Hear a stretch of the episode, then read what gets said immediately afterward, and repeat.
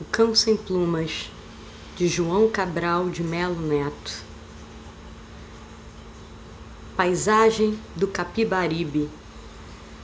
A cidade é passada pelo rio, como uma rua é passada por um cachorro, uma fruta por uma espada. O rio ora lembrava a língua mansa de um cão, ora o ventre triste de um cão ora o outro rio, de aquoso pano sujo dos olhos de um cão. Aquele rio era como um cão sem plumas. Nada sabia da chuva azul, da fonte cor-de-rosa, da água do copo d'água, da água de cântaro, dos peixes de água, da brisa na água Sabia dos caranguejos, de lodo e ferrugem, sabia da lama como de uma mucosa. Devia saber dos polvos, sabia seguramente da mulher febril que habita as ostras. Aquele rio jamais se abre aos peixes, ao brilho, à inquietação de faca que há nos peixes jamais se abre em peixes. Abre-se em flores, pobres e negras, como negros. Abre-se numa flora suja e mais mendiga, como são os mendigos negros. Abre-se em mangue de folhas duras e crespos, como um negro. Liso como o ventre de uma cadela fecunda o rio cresce sem nunca explodir. Tem o rio um parto fluente invertebrado como a de uma cadela. E jamais o vi ferver, como ferve o pão que fermenta. Em silêncio, o rio carrega sua fecundidade, pobre, grávido de terra negra em silêncio se dá, em capas de terra negra, em botinas ou luvas de terra negra, para o pé ou a mão que mergulha. Como às vezes passa com os cães, parecia o rio estagnar-se. Suas águas fluíam então mais densas e mornas.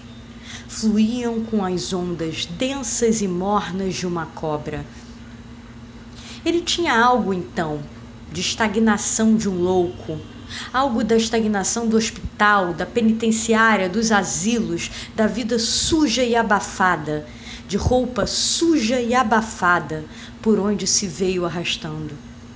Algo da estagnação dos palácios cariados, comidos de mofo e erva de passarinho, algo da estagnação das árvores obesas, pingando os mil açúcares das salas de jantar pernambucanas por onde se veio arrastando. É nelas, mas de costas para o rio, que as grandes famílias espirituais da cidade chocam os ovos gordos de sua prosa. Na paz redonda das cozinhas, ei-las a resolver viciosamente seus caldeirões de preguiça viscosa. Seria a água daquele rio fruta de alguma árvore? Porque parecia aquela uma água madura? Porque sobre ela sempre como que iam pousar moscas? Aquele rio saltou alegre em alguma parte? Foi canção ou fonte em alguma parte? Por que então seus olhos vinham pintados de azul nos mapas?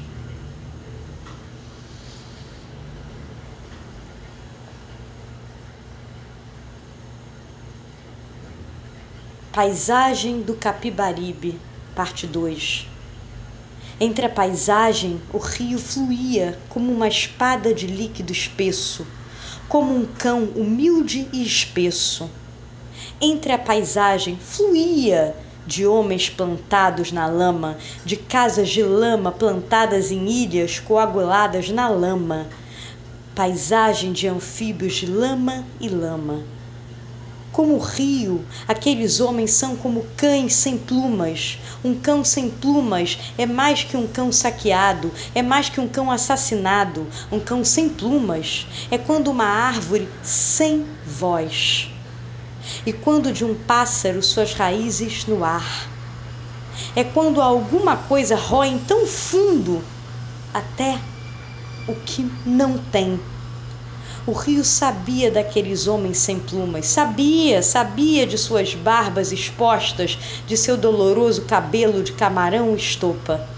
Ele sabia também dos grandes galpões da beira dos cais, onde tudo é uma imensa porta sem portas, escancarados aos horizontes que cheiram a gasolina e sabia da magra cidade de Rolha, onde homens ossudos, onde pontes, sobrados ossudos, vão todos vestidos de brim, secam até sua funda caliça. Mas ele conhecia melhor os homens sem pluma. Estes secam ainda mais além de sua caliça extrema, ainda mais além de sua palha mais além da palha de seu chapéu, mais além até da camisa que não tem, muito mais além do nome, mesmo escrito na folha do papel mais seco. Porque é na água do rio que eles se perdem, lentamente sem dente. Ali se perdem como uma agulha não se perde. Ali se perdem como um relógio não se quebra. Ali se perdem como um espelho não se quebra. Ali se perdem como se perde a água derramada, sem o dente seco com que de repente num homem se rompe o fio de homem. Na água do rio lentamente se vão perdendo em lama, numa lama que pouco a pouco também não pode falar, que pouco a pouco ganha os gestos defuntos da lama, o sangue de goma, o olhar paralítico da lama. Na paisagem do rio, difícil é saber onde começa o rio, onde a lama começa do rio, onde a terra começa da lama onde o homem, onde a pele começa da lama, onde começa o homem naquele homem. Difícil se saber se aquele homem já não está mais aquém do homem, mais aquém do homem, ao menos capaz de roer os ossos do ofício, capaz de sangrar na praça, capaz de gritar se a moenda lhe mastiga o braço, capaz de ter a vida mastigada e não apenas dissolvida naquela água macia que amolece seus ossos como amoleceu as pedras. Fábula do Capibaribe, parte 3 a cidade é fecunda por aquela espada que se derrama, por aquela úmida gengiva de espada. No extremo do rio, o mar se estendia como camisa ou lençol sobre seus esqueletos de areia lavada. Como o rio era um cachorro, o mar podia ser uma bandeira azul e branca desdobrada no extremo do curso ou do mastro do rio. Uma bandeira que tivesse dentes, que o mar está sempre com seus dentes e seu sabão roendo suas praias. Uma bandeira que tivesse dentes, como um poeta puro polindo os esqueletos, como um roedor puro, um polícia puro elaborando esqueletos. O mar, com afã, está sempre outra vez lavando seu puro esqueleto de areia.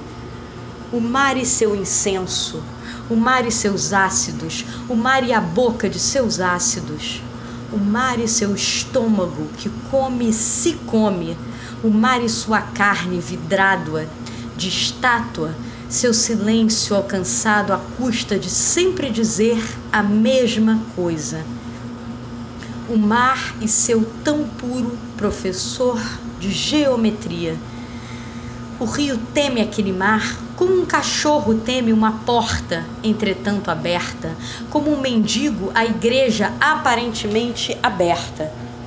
Primeiro o mar devolve o rio, fecha o mar ao rio seus brancos lençóis. O mar se fecha a tudo o que no rio são flores de terra, imagem de cão ou mendigo. Depois o mar invade o rio.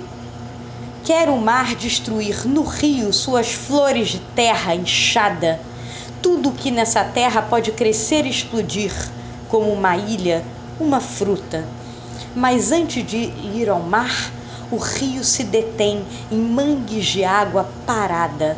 Junta-se o rio a outros rios numa laguna em pântanos, onde fria a vida ferve.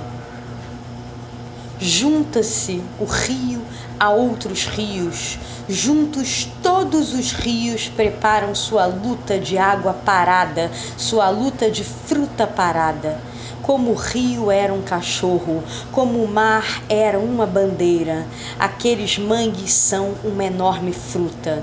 A mesma máquina paciente e útil de uma fruta, a mesma força invencível e anônima de uma fruta, trabalhando ainda seu açúcar depois de cortada como gota a gota até o açúcar, gota a gota até as coroas de terra, como gota a gota até uma nova planta, gota a gota até as ilhas súbitas, aflorando alegres. Discurso do Capibaribe, parte 4 Aquele rio está na memória como um cão vivo dentro de uma sala, como um cão vivo dentro de um bolso, como um cão vivo debaixo dos lençóis, debaixo da camisa, da pele. Um cão, porque vive, é agudo. O que vive não entorpece, o que vive fere. O homem, porque vive, choca com o que vive. Viver é ir entre o que vive. O que vive incomoda de vida, o silêncio, o sono, o corpo que sonhou cortar-se roupa de nuvens. O que vive choca, tem dentes, arestas, é espesso. O que vive é espesso como um cão, um homem, como aquele rio. Como todo real é espesso, aquele rio é espesso e real, como uma maçã é espessa, como um cachorro é mais espesso do que uma maçã, como é mais espesso o sangue do cachorro do que o próprio cachorro, como é mais espesso um homem do que o sangue de um cachorro, como é muito mais espesso o sangue de um homem do que o sonho de um homem. Espesso como uma maçã é espessa. Como uma maçã é muito mais espessa se um homem a come do que se um homem a vê. Como é ainda mais espessa se a fome a come. Como é ainda muito mais espessa se não a pode comer a fome que a vê. Aquele rio é espesso, como o real mais espesso, espesso por sua paisagem espessa, onde a fome estende seus batalhões de secretas e íntimas formigas, e espesso por sua fábula espessa, pelo fluir de suas geleias de terra, ao parir suas ilhas negras de terra. Porque é muito mais espessa a vida que se desdobra em mais uma vida, como uma fruta é mais espessa que sua flor, como a árvore é mais espessa que sua semente, como a flor é mais espessa que sua árvore, etc, etc. Espesso, porque é mais espessa a vida que se luta cada dia, o dia que se adquire cada dia como uma ave que vai cada segundo conquistando seu voo.